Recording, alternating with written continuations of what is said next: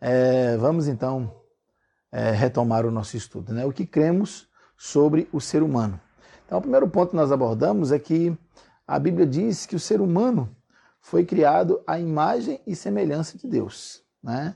E é nisso que está o valor do ser humano, né? o seu valor e a sua dignidade, porque nós fomos criados à imagem e semelhança de Deus. Nós temos alguns textos, né? Gênesis 1, 26 a 31, onde descreve a criação, é, Gênesis 18, versículo 22, Gênesis 9, verso 6, Salmo 8, é, de uma nova, ou seja, todo o Salmo 8, e também Mateus 16, 26. Então, repetindo, Gênesis 1, 26 a 31, Gênesis 18, 22, Gênesis 9, 6, Salmo 8, de 1 a 9, ou seja, todo o Salmo, e Mateus 26, é, Mateus 16, versículo 26. Esses textos todos é, afirmam o que nós estamos, ou comprovam o que nós estamos dizendo. Eu gostaria de compartilhar então o texto do Salmo 8, né, que é um salmo maravilhoso, um poema lindíssimo, e é uma afirmação daquilo que nós estamos é, colocando. O texto diz assim: Ó Senhor, Senhor nosso, quão admirável é o teu nome em toda a terra, pois puseste a tua glória sobre os céus. Tu ordenaste força da boca das crianças e dos que mamam, por causa dos teus inimigos, para fazer calar ao inimigo e ao vingativo. Quando vejo os teus céus, obra dos teus dedos, a lua e as estrelas que preparaste, que é o homem mortal para que te lembres dele? E o filho do homem para que o visites? Pois pouco menor o fizeste do que os anjos, e de glória e de honra o coroaste. Fazes com que ele tenha domínio sobre as obras das tuas mãos. Tu puseste debaixo do seu, tudo puseste debaixo dos seus pés. Todas as ovelhas e bois, assim como os animais do campo, as aves dos céus, os peixes do mar, e tudo que passa pelas veredas dos mares. Ó Senhor, Senhor nosso, quão admirável é o teu nome sobre toda a terra. Esse salmo é, expressa de maneira muito clara, muito abrangente, esse, essa nossa semelhança com Deus. Né? Então, muitas pessoas podem perguntar: somos semelhantes em que aspectos? Fisicamente? Não. Já afirmamos que não. A Bíblia diz né, que Deus é espírito. Então, na verdade, o que nós temos é que o corpo de Adão, né, o corpo do, do ser humano criado, desculpem, foi criado é, em perfeita saúde, inclusive não para a morte. Né? A morte só entrou no mundo depois do pecado. Então, é, o corpo do homem expressava essa maravilha que é o nosso Deus. Então, mas o homem foi colocado na terra para ser uma semelhante com Deus no que diz respeito à dominação. Né? O homem domina sobre toda a criação de Deus. Então nós temos o texto de Gênesis 1:28 que declara isso. E Deus os abençoou, e Deus lhes disse: Frutificai e multiplicai-vos, e enchei a terra, e sujeitai-a, e dominai sobre os peixes do mar, sobre as aves dos céus, e sobre todo animal que se move sobre a terra. Ou seja, mentalmente o homem foi criado como um agente racional né, e com poder de escolha, ou seja, o homem pode raciocinar e fazer escolhas, e ele é superior aos demais eh, animais da criação. Né? Então eu enumerei aqui algumas características que nos fazem parecidos com Deus. Né? Isso é muito precioso e, e bastante explicativo. Né? Primeiro, pensamento racional. O ser humano é o único né, ser é, criado por Deus que tem esta capacidade. Né? Ele consegue falar e, e se expressar de forma racional. Ele não é governado por impulsos é, instintivos. Né? E, então, como Deus, nós também é, pensamos e usamos a razão. Né? E nós cremos num Deus assim, um Deus que, ao fazer tudo o que fez, ele fez debaixo de um planejamento, de uma organização que ele pré-estabeleceu. Perfeito? Segunda característica é o amor. Nós fomos criados por amor. Né? Nós fomos criados para ser amados e fomos criados para amar a Deus. Mas Deus é, nos deu a liberdade de amá-lo ou não. Nós não fomos programados, porque isso não seria amor, né? E seria uma imposição do Criador. Então ele nos deu essa liberdade. Então nós fomos criados por amor porque Deus é amor. A Bíblia diz que Deus é amor. Deus não é aquele que concede o amor ou que gera o amor. Deus é amor. O amor existe por causa de Deus. E nós temos este, essa característica porque fomos criados por Ele. Né? É uma semelhança que temos com o Senhor. Outro aspecto, né, o terceiro que eu listei aqui, é a criatividade. Quando nós olhamos a criação, as maravilhas, a imensidão, a grandeza, a profundidade, nós ficamos impactados porque é, é indescritível é algo sobrenatural. Né? Quando nós olhamos a criação, nós vemos quão grande é o nosso Deus e, e vemos principalmente como ele é criativo. Nós temos plantas de toda sorte para todo propósito. Nós temos frutas de todos os sabores que agradam todos os paladares. Nós temos animais de toda sorte, é uma diversidade, algo é, que nós não temos como explicar. E isso nós podemos ver no Senhor nosso Deus. Ele foi extremamente criativo, né? E nós temos essa criatividade. Nós somos semelhantes a Deus nisso. Somos também criatura de Deus e somos criativos como Deus. Né? Então, nossa criatividade reflete a criatividade de Deus. Isso é maravilhoso. Outro aspecto em que nós somos parecidos é a questão das emoções. Né? Deus também tem emoções. Deus se alegra, na sua criação, né? É, todas as coisas foram criadas para Jesus, por Ele, para Ele, por causa dele, né? Então nós temos essa declaração no, livro de João, no Evangelho de João, onde isso fica está colocado ali no capítulo 1, nos primeiros versículos, de maneira muito, muito clara. Então Deus se alegra na criação, mas Deus também entristece quando o homem cai, quando o homem é desobediente e faz uma escolha equivocada, então Deus se entristece. Então Deus tem emoções e nós da mesma forma, né? Então nós temos o pensamento racional, o amor, a criatividade, as emoções, e eu quero colocar aqui uma quinta, um quinto aspecto, né? A nossa noção de justiça e moralidade. É interessante nós observarmos que todas as sociedades ao longo da história né, do mundo, sempre se organizaram e se pautaram por conceitos é, de justiça e de moralidade. Né? Mesmo aquelas que nós chamamos de mais primitivas, elas tinham esse conceito organizacional baseado em justiça e moral. E nós sabemos que nosso Deus é um Deus, é um ser moral. E nós e ele ainda deixou a revelação da sua palavra, e essa revelação maravilhosa diz que nós temos como nos, é, nos pautar, nós temos como viver neste mundo.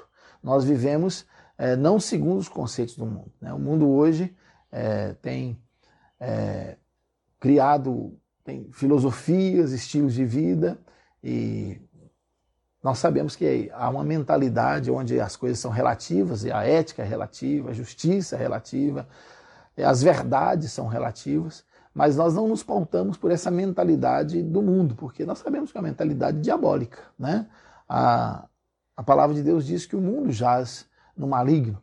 Então nós não nos pautamos pela mentalidade do mundo, pela cultura do mundo, nós vivemos pela cultura do reino de Deus que está expressa na maneira de Jesus viver neste mundo. Jesus não viveu como um mundano. Jesus viveu amando as pessoas, aceitando-as com os seus pecados, com as suas dificuldades, perdoando-as e levando-as a uma nova maneira de viver, baseado na sua própria vida, que é a mentalidade do reino. Então nós vivemos segundo os conceitos de Cristo, segundo os conceitos da palavra de Deus, e não segundo os conceitos do mundo. Amém? Então, amados, nós temos é, esse aspecto. Muito bem, eu, eu não sei se você está recebendo bem o nosso sinal, nós tentamos resolver o problema aqui pelo Face, então se tiver algum problema, vai comunicando aí para a gente ter noção do que está se passando, para a gente poder ir melhorando a, a, qualidade da nossa transmissão, tá bom? Vamos lá. Ponto 2. Né? É, o nosso corpo foi feito do pó da terra e para o pó nós voltaremos. Essa é uma segunda verdade que nós queremos é, colocar no estudo desta manhã. Né? O, a palavra de Deus nos ensina isso no livro é, de Gênesis, é, no capítulo 2, versículo 7, no capítulo 3, versículo 19, Eclesiastes 3, versículos, versículo 20, Eclesiastes 12, 7, e no texto de Gênesis 3, 19, nós temos essa declaração. Deus diz ao homem: No suor do teu rosto comerás o teu pão, até que te tornes a terra, porque dela foste tomado, porque és pó e em pó te tornarás. Ou seja, Deus está dizendo que nós somos finitos, o nosso corpo é, tem um tempo neste mundo, está tudo pré-estabelecido, né? Deus já colocou isso. Então nós temos um tempo de vida neste mundo. Então ninguém vai permanecer aqui, ninguém vai ficar para semente. Né? Tudo está é, dirigido é, pelo Senhor. Né? A palavra de Deus diz que nem um só fio de cabelo cai de nossas cabeças se não for pela vontade de Deus. Então Deus está dirigindo a história, Deus está dirigindo nossas vidas, nós os que cremos, Ele está nos conduzindo. Mas nós temos essa consciência né? A palavra de Deus nos ensina, deixa claro. Nós vivemos nesse mundo, mas nós padeceremos, nós morreremos. Né? Esse é o salário do pecado. Essa é, é, é a culpa que nos foi imposta por causa do pecado. Então, amados, nós somos matéria e nós somos finitos fisicamente. Né? Nossas almas permanecerão, nosso espírito permanecerá, e a Bíblia ainda diz que nós receberemos corpos glorificados. Né? Mais à frente nós vamos falar sobre isso quando nós citamos o apóstolo Paulo escrevendo a carta aos, as cartas aos Tessalonicenses, quando ele diz que os mortos ressuscitarão, receberão um corpo glorificado, semelhante ao de Cristo, aquele que ele recebeu após ressuscitar da sepultura, né? quando ele foi visitar os seus discípulos. É, nós receberemos um corpo semelhante e aí viveremos para sempre na presença do Senhor. Mas esse corpo físico aqui, né, ele é finito. Nós viemos do pó e ao pó nós tornaremos. Perfeito? Muito bem, vamos ao terceiro ponto. Né, o nosso espírito procede de Deus, assim como o corpo voltará ao pó, nosso espírito voltará para Deus. Isso está registrado em Eclesiastes 12, versículo 7, né? que diz exatamente essas palavras, que o espírito do homem retorna para aquele que o, deu, que é Deus. Mas também nós temos o texto de Daniel, capítulo 12, versículos 2 e 3. E nós lemos assim: E muitos dos que dormem no pó da terra ressuscitarão, uns para a vida eterna e outros para vergonha e desprezo eterno. É a Bíblia que o diz. Versículo 3: Os que forem sábios, pois, resplandecerão como o fulgor do firmamento e os que muito ensinam a justiça, como as estrelas, sempre e eternamente. Então, o profeta Daniel, é, concordando com o texto de Eclesiastes, ele faz essa declaração: nosso espírito volta para Deus. Então, é outra verdade da palavra de Deus, inquestionável. Então, Deus, no final, ele fará justiça. E os que foram justificados, né? pela fé, conforme o ensino da palavra de Deus no Novo Testamento, né? justificados, pois, pela fé, temos paz com Deus por meio de Cristo Jesus, nosso Senhor. É a palavra, o ensino de Paulo aos Romanos, no capítulo 5, para ser bem preciso. Então, nós temos, nós seremos justificados, mas aqueles que não creem, como o texto diz, né, para a vida eterna e outros para a vergonha e desprezo eterno. Então, nossos Corpos perecerão, mas nossas almas e espírito permanecerá. Né? E o Senhor nos julgará a todos, os que cremos e os que não cremos. Muito bem, temos ainda uma quarta colocação, um quarto ponto para falar sobre a doutrina do homem. Né? Estamos abordando esta manhã a doutrina do homem, a doutrina do ser humano. Né? O que cremos sobre o ser humano conforme a palavra de Deus. Né? O Criador ordenou que o homem domine e desenvolva e guarde a obra que foi criada por Deus. Deus colocou o homem né, para gerenciar essa criação. O homem, então, é o administrador. Então, Deus deu ao homem essa característica, é outro aspecto né, é interessante da natureza humana. Né? Ele nos criou para dominar sobre a criação. É por isso que eu digo: Deus criou todas as coisas para nós, né, para Cristo e para nós. E nós fomos criados para Ele. Né? Deus não precisa das coisas que Ele criou. Ele, tudo que Ele criou, Ele criou para a nossa subsistência nesse mundo. Mas nós Ele criou para Ele. E nós honramos ao Senhor quando nós cremos, quando nós o buscamos, quando nós o adoramos. Então, é outra coisa que nós somos parecidos com Deus, essa capacidade de governar, de liderar, de desenvolver e de guardar a obra criada. Né? Temos falhado muito nisso. Né? O homem por causa da sua ganância, por causa da sua obsessão pelo poder. O homem tem, tem destruído a natureza de Deus ao invés de simplesmente administrá-la e cuidar dela. Mas é uma capacidade que o Senhor nos deu e nós temos uma outra característica aqui muito importante, né? que nós somos criados para glorificar a Deus. Né? Irmãos, isso aqui é maravilhoso e é um papel que a igreja precisa cumprir e fazê-lo conforme a palavra de Deus. Né? Fomos criados para glorificar a Deus. Né? O autor de Efésios, né, a carta de Paulo aos Efésios, diz isso claramente: fomos criados para o louvor da sua glória. Ou seja, nós fomos criados para glorificar ao Senhor nosso Deus. Ele é santo, ele é poderoso, ele é gracioso, ele é um Deus maravilhoso, e, é, e por causa de todos, por causa de todos esses atributos, né, atributos que nós vimos quando falamos sobre a doutrina de Deus, é, é por causa de tudo isso, ele é digno de receber todo louvor, toda honra, toda glória. Ele é um ser digno de ser exaltado. O único ser digno de ser glorificado é o Senhor nosso Deus.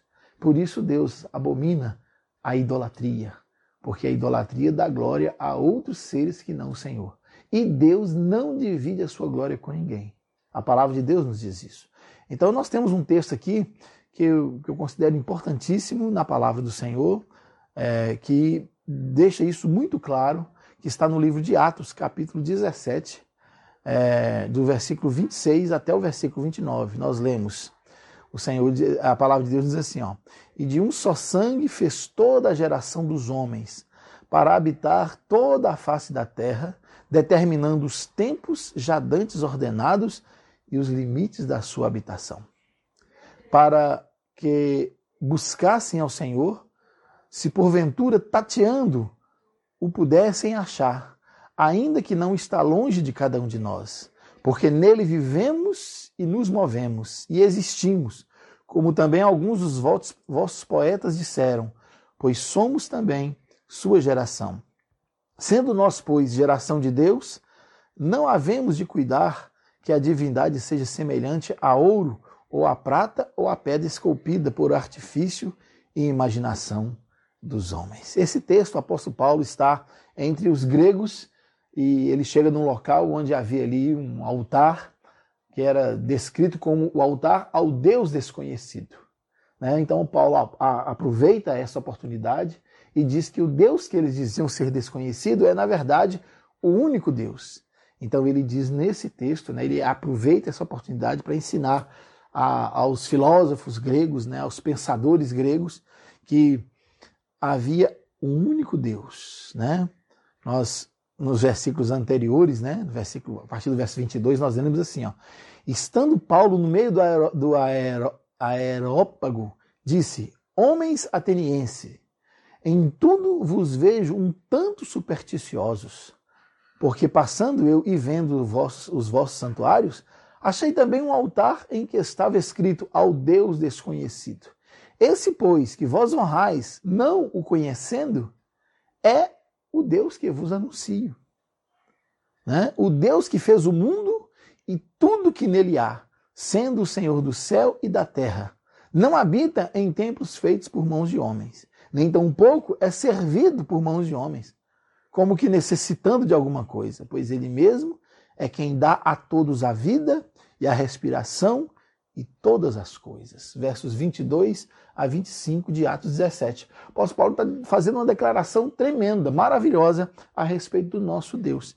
Então, esse Deus que não necessita de ser servido por ninguém, por isso mesmo ele deve ser glorificado, exaltado.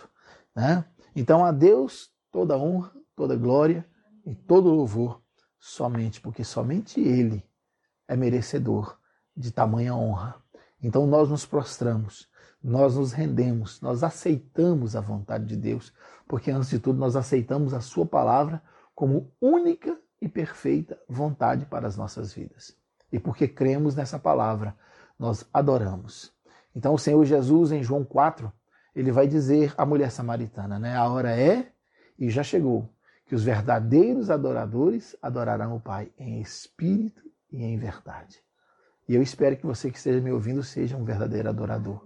Que você se prostre diante desse rei, aceitando a sua autoridade, aceitando o seu senhorio, não em palavras, mas submetendo sua vida à vontade do Senhor. Amém? Porque nós fomos criados para o seu louvor, né? para glorificar o Redentor das nações, o Senhor de toda a criação. Amém? Então nós chegamos ao ponto 7, né? O homem é um ser pessoal e espiritual. Essa é outra verdade da palavra de Deus. O homem tem capacidade de perceber, conhecer e compreender, ainda que em parte, né, intelectual e experimentalmente, a verdade revelada. Ou seja, nós temos condições de, de estarmos com Deus, porque nós também somos espírito, né? Então nós nos comunicamos com o Senhor e nós podemos compreender a sua revelação. E nós temos a Bíblia como a sua revelação maior, é a revelação única de Deus para nós, né? Nós temos capacidade de tomar decisões no que diz respeito à vida espiritual, né? No que diz respeito à religião, à religiosidade. Nós temos essa condição. E sem a intermediação ou interferência ou imposição de outro homem. Né? É uma capacidade que nós temos. O Senhor nos fez. E é por isso mesmo que, através da mediação ou da intermediação do Senhor Jesus, nós fomos feitos sacerdotes, né? o sacerdócio real.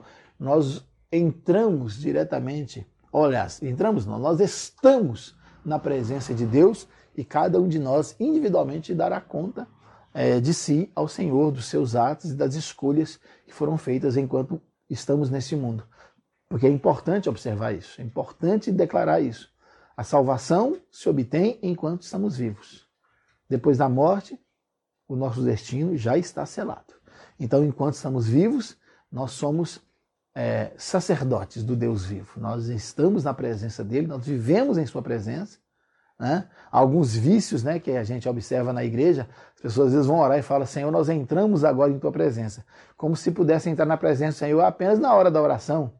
Não, isso é um erro, é um vício do judaísmo. Né? Os judeus, é, na primeira dispensação, que é no Antigo Testamento, na Antiga Aliança, eles sim, através do sumo sacerdote, entravam na presença de Deus uma vez por ano.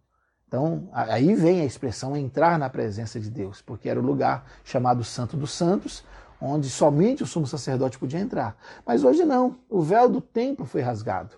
Aquilo que nos estava oculto foi revelado. Nós podemos entrar, né? nós podemos, melhor dizendo, entrar na presença de Deus quando entregamos nossa vida a Jesus, porque Ele é o nosso vivo caminho. Né? Ele se colocou como o caminho, a verdade e a vida, e isso não é um, um um efeito de linguagem, não é uma figura de linguagem, é uma declaração veemente do Senhor Jesus dizendo que ele era maior que o templo. No templo estava o lugar santo dos santos, mas ele diz: Eu sou maior que o templo, eu sou o caminho, eu sou a verdade e eu sou a vida, e ninguém vai ao Pai senão por mim. Né? Então ele usa essa expressão para dizer o quê? Ele agora é o meio, o único meio de nós é, adentrarmos a presença de Deus. E nós adentramos a presença dele quando entregamos nossa vida a Jesus. Então, nós não entramos na presença, nós estamos na presença dele. E quando estamos diante dele, nós devemos viver para a glória dele. Amém? Então, nós somos esse ser é, espiritual, somos pessoais, porque cada um de nós é uma pessoa única, e temos essa capacidade de nos comunicar com Deus. Então, nós, quando oramos, falamos com o Senhor, quando lemos a palavra, nós ouvimos a voz do Senhor. Amém? Então, isso é maravilhoso. Então, nós temos a capacidade de tomar decisões no que diz respeito à vida espiritual. Então, cada um de nós precisa tomar a decisão de viver para a glória de Deus ou não, fazer a sua vontade ou não, glorificá-lo ou não.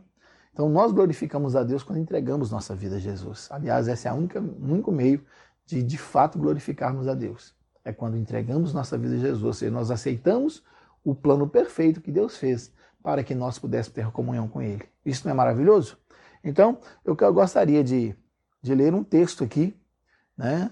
Dentre os muitos textos, eu gostaria de citá-los aqui. Nós temos João capítulo 1, versículo, é, versículos 4 a 13, é o texto que eu vou ler daqui a pouquinho. Mas nós temos também João 17, 3. Né? Se você estiver anotando, eu vou repetir. Eclesiastes 5, 14 e 17. Nós temos primeira carta de Paulo a Timóteo, no capítulo 2, versículo 5. Nós temos também Jeremias 31, 3. Nós temos Atos 5, 29. Nós temos Ezequiel 18, 20. Daniel capítulo 12, verso 2. Nós temos Mateus 25, 32 e 46. Nós temos João 5, versículo 29. Primeira carta de Paulo aos Coríntios, capítulo 15, todo o capítulo. Nós temos a primeira carta de Paulo aos Tessalonicenses, capítulo 4, né? versículos 16 e 17. E ainda Apocalipse 20, 11 a 15. Todos esses textos revelam é, o que nós somos, né? que criatura nós somos feitas por Deus. Então vamos lá, nós temos aqui um texto é, de João capítulo 1, versículos 4 a 13. Diz: Nele estava a vida, e a vida era a luz dos homens. Essa é uma palavra de João é, a respeito de Cristo. E a luz resplandece nas trevas, e as trevas não a compreenderam. Houve um homem enviado de Deus, cujo nome era João. Este veio para testemunho, para que testificasse da luz, para que todos crescem por ele. Não era ele a luz, né? João não era a luz, mas para que testificasse da luz. Ali estava a luz verdadeira que ilumina todo homem que vem ao mundo. Então, olha o que nós dissemos aqui. Jesus Cristo vem para iluminar a todo homem, né? estava no mundo e o mundo foi feito por ele e o mundo não o conheceu. Veio para o que era seu, os judeus, mas os seus não o receberam.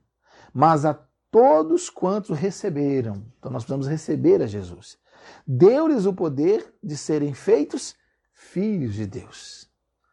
Aos que creem no seu nome, os quais não nasceram do sangue, nem da vontade da carne, nem da vontade do homem, mas de Deus. Olha que, que verdade tremenda.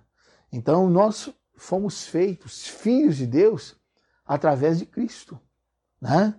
E aos que creem no seu nome. Por isso eu disse, nós glorificamos de fato a Deus quando entregamos nossa vida a Jesus, ou quando recebemos a Cristo como Senhor de nossas vidas, né?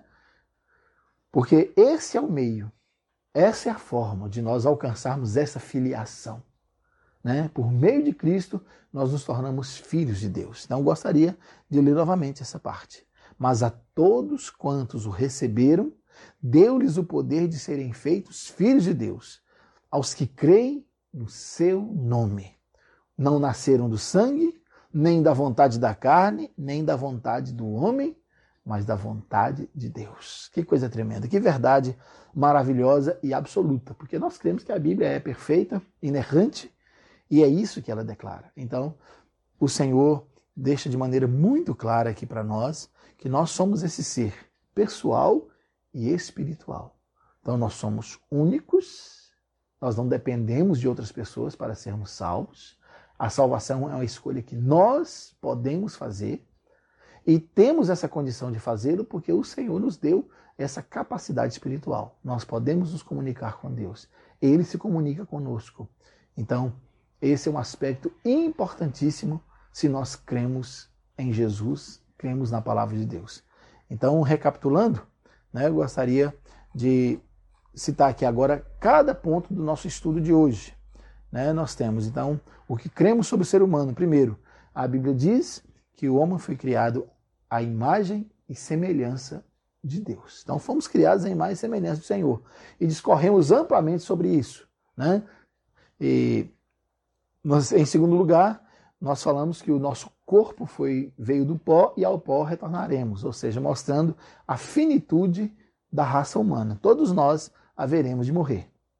Ao homem está ordenado morrerem uma vez, vindo depois disso o juízo. É o que está em Hebreus. Né? A carta aos Hebreus declara isso de maneira definitiva. Então, isso rebate toda e qualquer ideia de reencarnação, mesmo porque reencarnação é uma palavra que nem existe, esse conceito nem existe na Bíblia. A Bíblia fala de ressurreição. E nosso exemplo maior é o Senhor Jesus, que ressuscitou, e ele diz que todos nós ressuscitaremos com ele em glória. Né? Então, nosso corpo é finito, isso mostra a nossa pequenez diante da grandiosidade do nosso Deus. Somos pequenos e por isso mesmo dependentes do Senhor. Amém? Terceiro lugar, nós falamos que o nosso espírito procede de Deus e para Deus retornará.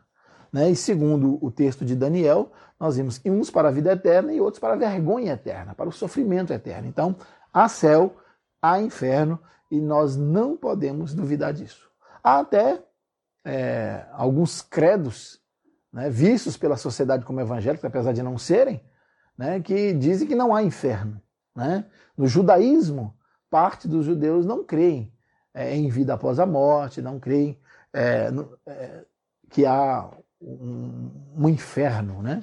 Eles chamam a sepultura de inferno. Na verdade, o que nós queremos dizer aqui é que essa verdade ela é máxima, é uma verdade da palavra de Deus. Há céu e há inferno. Há vida eterna. E a vida eterna pode ser gozada na presença de Deus ou no sofrimento eterno, no lugar que foi preparado para o diabo e seus anjos. Né? Infelizmente, muitas pessoas irão por, por negligência, por incredulidade e até mesmo por causa da, da inoperância da igreja, que às vezes não prega como deveria. Precisamos repensar nossos conceitos como igreja. Terceiro lugar, nós falamos sobre isso, né? Em quarto lugar, nós falamos que o Criador ordenou ao homem desenvolver, guardar, dominar a obra criada. Então, ao homem foi dado esse poder. E isso é um fato que é comprovado na nossa vida, né? Nós temos na criação animais gigantescos, ferozes e poderosos. Nós temos no mar a gigantesca baleia, nós temos na selva as feras bravas, né, carnívoras, implacáveis, mas Todos esses animais são dominados pelo ser humano. Por quê? Porque o homem é racional, ele é inteligente, ele não se deixa guiar é, pelo, é, por um instinto animal. Ele, ele raciocina, ele planeja, ele desenvolve, ele projeta e depois executa. E é por isso que o ser humano tem essa capacidade. É outra coisa que nós parecemos com Deus, né? Temos essa capacidade de desenvolver, de crescer, de, de sermos melhores e apesar de que o homem muitas vezes usa essa capacidade para o mal, mas nós dominamos sim, de fato, como Deus declarou na sua palavra. Né? Nós temos um quinto, uma quinta verdade, que é o homem criado para glorificar a Deus. Esta é maravilhosa. E a igreja precisa fazê-lo e fazê-lo muito bem. Porque nós já conhecemos a verdade. Precisamos anunciar isso a, a todo ser humano, a toda a raça humana, eles precisam se converter para glorificar a Deus. E nós que já cremos, nós que já temos comunhão com o Senhor, nós podemos glorificá-lo. Né? E é para isso que nós fomos criados. Fomos criados para glorificar ao nosso Deus. Ele é digno porque ele é um Deus grandioso, poderoso, né? todo-poderoso. Ele é o Criador dos céus e da terra, ele é o supremo Criador de tudo que existe. Mas além do seu poder, ele nos ama. E por causa desse amor, nós podemos adorá-lo com prazer, não por temor, mas podemos amá-lo porque fomos criados por amor, fomos criados para sermos amados por ele e criados para amar a ele. Amém? E a sexta característica é que nós podemos ter comunhão com o Senhor, né?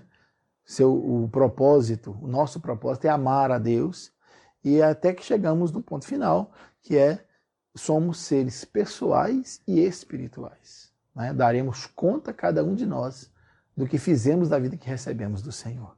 Que o Senhor nos abençoe para que nós possamos deixar essas verdades na, na nossa mente e reproduzi-la, compartilhá-la com outras pessoas.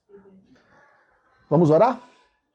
Deus, te agradecemos pela Sua palavra, te agradecemos pelo estudo que o Senhor é, nos permite conduzir nessa manhã.